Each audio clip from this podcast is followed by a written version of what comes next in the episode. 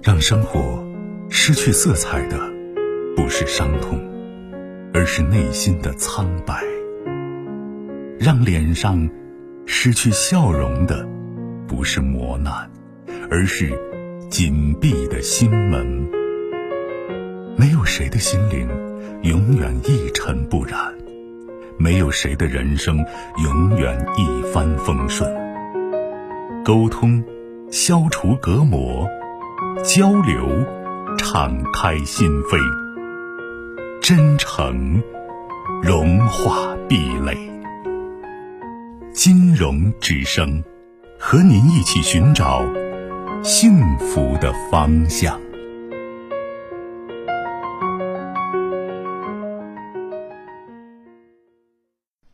你好，这位朋友，晚上好。嗯，你好，金老师。请讲。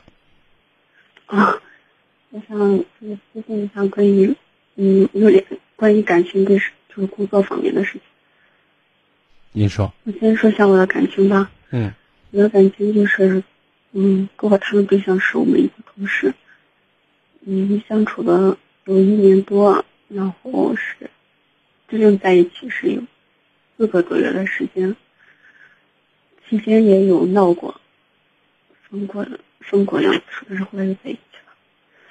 就是最近我发现他和别的就是对那个同事啊，嗯，感觉对他，给他看看那个同事的眼神了，我啥的都特感觉不一样。然后那个同事对他好像也，但那个女同事好像已经结婚了，但是他喜欢人家，我喜欢人家身上的那个温柔啊什么那种特点，那是我没有的。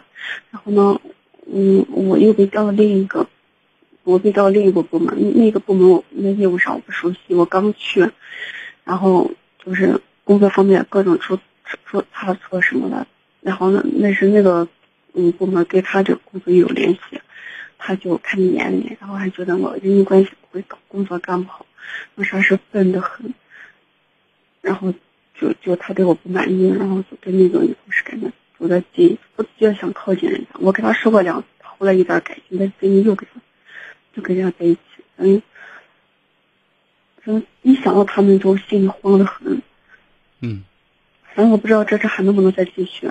就如果再继续的话，那有什么补救的措施呢？从某种程度上，我认为不能再继续，因为在感情的开始初期，按理说你是对他吸引力最大的时候，而在这个时候，这种在意程度已经打了折扣，或者说他的行为已经跟两个人在一起初期所应该有的表现。差距很大，嗯，而这些东西呢，比如说他喜欢你身上的东西，是你没有的，这不是说有就可以有的，这是一个习惯性格问题。至于说你人际关系啊、工作啊，我觉得这些方式方法是可以学习的，它不是太难，因为和同事之间的关系都是泛泛之交，说的通俗一点，面子上应付过去也不是一件。不可以去改进的事情，但是和自己的爱人在一起，那是朝夕相处，就是你的各个面，他都会应该要触及到，同时要接纳的状态。如果现在已经表现出了不耐烦、不顾忌的话，未来只会有有过之而无不及，就这意思。而且他在这种状态下，就是你都能看见，你都能感觉到的话。我觉得，就已经不是暧昧的问题，是很多东西很明显的问题。他根本不在意你的感受，是的。所以我觉得，在这样的一个大前提下，你说要再继续或者要挽回，就是我觉得没有必要挽回，或者说不值得挽回，你知道吗？嗯。而且他跟我在一起，他每次都想发生关系，我觉得他根本。不是想爱我，只是玩玩而已。我我也比较倾向于这种判断。哎，所以呢，对于你来讲，不要抱侥幸心理。我一直在节目当中和节目外在强调一个经验性的东西。我说，生活在给你惩罚之前，其实给你恩赐了一种提示，或者会敲警钟。但是你要漠视他的话，那你不能怪生活对你不公平，懂吗？嗯嗯嗯，这是我想说的第一点。在这个问题上，就他不不讨论是不是挽回的问题，好不好？我认为不值得挽回。嗯，那就是我们工作还有联系，平时都经常见面呢。见面，大家我就说有些话说清楚，大家规规矩矩照章办事就行了，对吧？嗯，工作上该咋样就咋样。是的。但是你这个分手呢，这微信啥的，还有就是工作上有需要。熟悉的陌生人都可以做到，这个不难，关键是你心里放下，关键是你心里面想明白。嗯。恋爱的过程本身就是一个选择的过程，不是说恋爱就要结婚。嗯。好吗？那我们也不用说任何东西了，啥都不用说了。就一句话，我觉得我们俩不合适。嗯。就就 OK 了。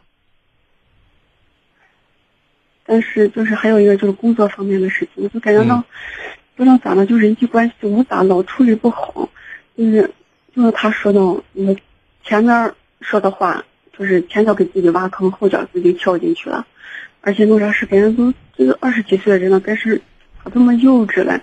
我想告诉你的意思，这是一个经验的积累过程，这是生活能力、社会经验的问题。但是你明确知道自己存在这个短板的时候，切记以后呢多干活少说话，表情生动就可以。至少我们见人微笑点头总会吧，他总不会犯错吧？嗯，对吧？在这样一个前提下呢，咱慢慢多看看书，多看看多看看人性方面的书，社会性方面的书，知道吗？嗯，咱就知道。见什么样的人说什么样的话，在什么时间说什么样的话，怎么说？嗯，这是一个积累的过程，也不要太着急。但至少，我们用有效的方法可以预防，可以阻止一些不必要的麻烦。那就是尽量减少说没没用的话，或者可说可不说的话就不说。但是态度上要要传递一种友善，就 OK，好吗？嗯嗯嗯嗯。那就这样。嗯，好，谢谢您。好的，再见。嗯。更多精彩内容，请继续关注微信公众号“金融之声”。